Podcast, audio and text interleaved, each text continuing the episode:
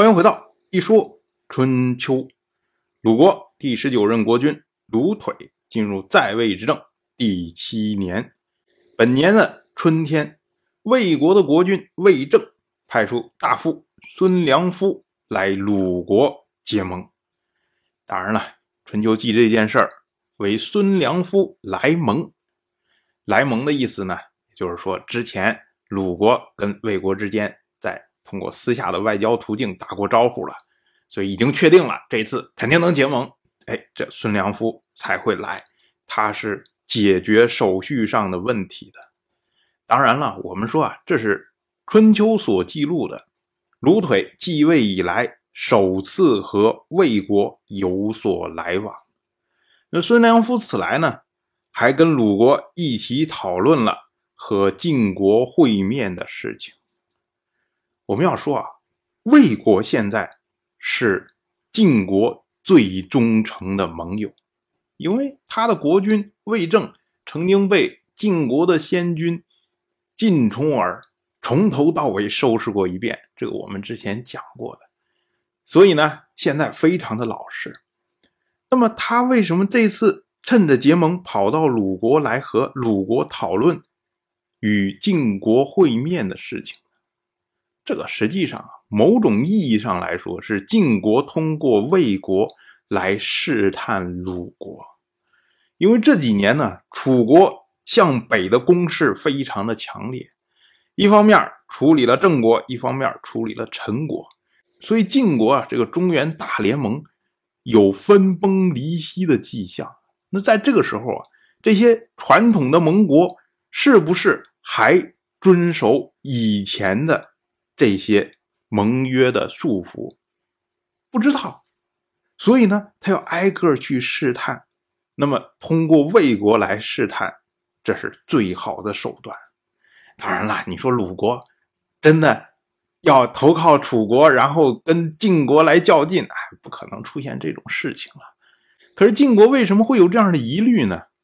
最主要是因为啊，鲁腿上台之后，一直在不断的亲近齐国，但是呢，至今为止没有到晋国去朝见，甚至连大夫级别、卿大夫级别的人都没有派，那就难怪晋国会多心了。到了本年的夏天，鲁腿。会合齐国的国君齐元讨伐莱国。莱国这个国家呀，也是个历史非常非常悠久的国家，而且呢，他和齐国这是几百年甚至上千年的积怨。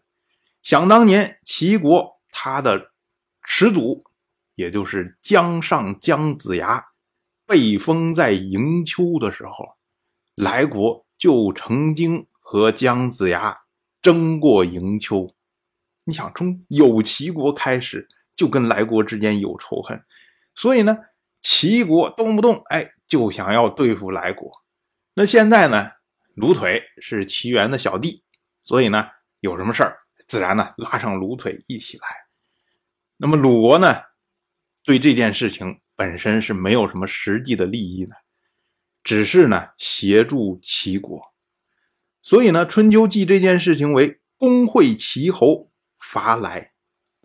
凡是出兵，如果呢两方志向相同，而且呢奖励奖害商量好之后，然后进行，会用一个“吉”字放在这儿呢，应该叫公吉齐侯伐来。哎，那就是说我们先谈好了后面利益分配的问题，我才跟着你一块出动。可是呢，如果不是因为自己想要，而是听从别人的命令或者别人的要求，然后呢出去，那这个时候呢就会用这个“会”字。所以呢，这里春秋记作“公会齐侯”，就是你陪着人打仗，然后最后啥好处没有，就这个意思。到了本年的秋天，赤狄再一次入侵了晋国，夺取了。项阴的谷子，这是什么？秋高马肥啊！敌人又开始行动来抢东西了。当然了，对于晋国来说呢，到现在还是遵从晋国大夫荀林父的建议，就是以静制动，等待时机呀。同样是本年的秋天，卢腿从讨伐来国回到了鲁国，这前后三个月出去了。所以我们说啊，这卢腿对齐元呢，也算是两肋插刀了。同样是本年的秋天，鲁国发生了大旱。一方面呢，帮着别人白打仗；一方面呢，国内还有一大堆乱七八糟的事儿。到了本年的冬天，卢腿会和晋国的国君晋黑豚、宋国的国君宋包、魏国的国君魏正、郑国的国君郑坚、曹国的国君曹寿，在黑壤会面，并且举行了盟誓。王室呢，则派出王叔桓公列席。这次黑壤之盟啊。主要是为了图谋投靠楚国的诸侯。我们说投靠楚国的诸侯是谁呀？前年的时候投靠的是陈国，去年的时候投靠的是郑国。但是呢，在这一次黑壤之盟之前，郑国的公子郑宋，哎，就是那位吃货的始祖啊，十日大动的那位，他呢向郑国的国君郑坚提议说：“我们应该跟晋国讲和。”因为晋国他要开盟会了，一开盟会，紧接着就是诸侯联合讨伐。那对于我们郑国来说，我们怎么抵挡啊？所以呢，先和他讲和，然后再想怎么对付楚国。所以呢，郑坚就同意了郑宋的建议，参加了这次盟会。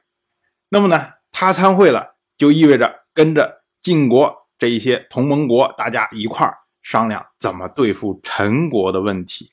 我们说啊。这个黑壤之盟啊，还有一个小插曲，也就是晋国的国君晋黑豚，他做国君到现在已经五年了，可是呢，卢腿从来没有去朝见过，也没有派大夫前去晋国聘问，所以晋国就觉得非常的不爽啊，说你这到底是不是对我有异心呢？这就是为什么年初的时候晋国。会让魏国去试探鲁国的原因。那我们说鲁腿是什么想法？鲁腿能有什么想法？他就是大脑空空啊！他现在忙于要应付齐国的国君齐元呢，早就忘了还有个大盟主晋国在那儿。你以他这种懈怠的脾气，连鲁国的重臣叔孙得臣小脸都忘记参加。他能记得这些事儿吗？那他不记得这些事儿，那底下人自然也就没有人管这些事情嘛。所以呢，就懈怠了晋国。那么晋国不爽呢，就要有所表示。所以呢，在这次黑壤的盟会上，直接就将卢腿扣留。结果真正在举行盟誓的时候，卢腿没有参加。所以春秋记录这一次，只记录了黑壤之会。没有记录黑壤之盟，这个呢，就是为了给卢腿避讳。那么说，卢腿被扣住了怎么办呢？哎，这个事儿其实办法多的是。谁都知道，这个时候的晋国说了算的是晋国的卿大夫，而晋国的卿大夫从来就不关心国君的脸面，他们关心的是什么？money 呀，你的意思意思啊，只要意思意思，什么事儿都好办呢。即使兵临城下，我也可以给你撤军。那卢腿对这方面那可是熟门熟道，马上谁要谁要谁要谁要，各个打点。然后呢，回国那是分分钟就能解决的问题。但我们说啊，一个国君竟然做到了这种份儿上，那你。鲁国他的命运，他的衰弱，逐步后来被大夫给架空。其实，在这个时候啊，就已经有迹可循了。当然了，我就这么一说，您就那么一听。感谢您的耐心陪伴。如果您对《一说春秋》这个节目感兴趣的话，请在微信中搜索公众号“一说春秋”。关注我，您不仅能得到《一说春秋》文字版的推送，还可以直接和我互动交流。我在那里等待您的真知灼见。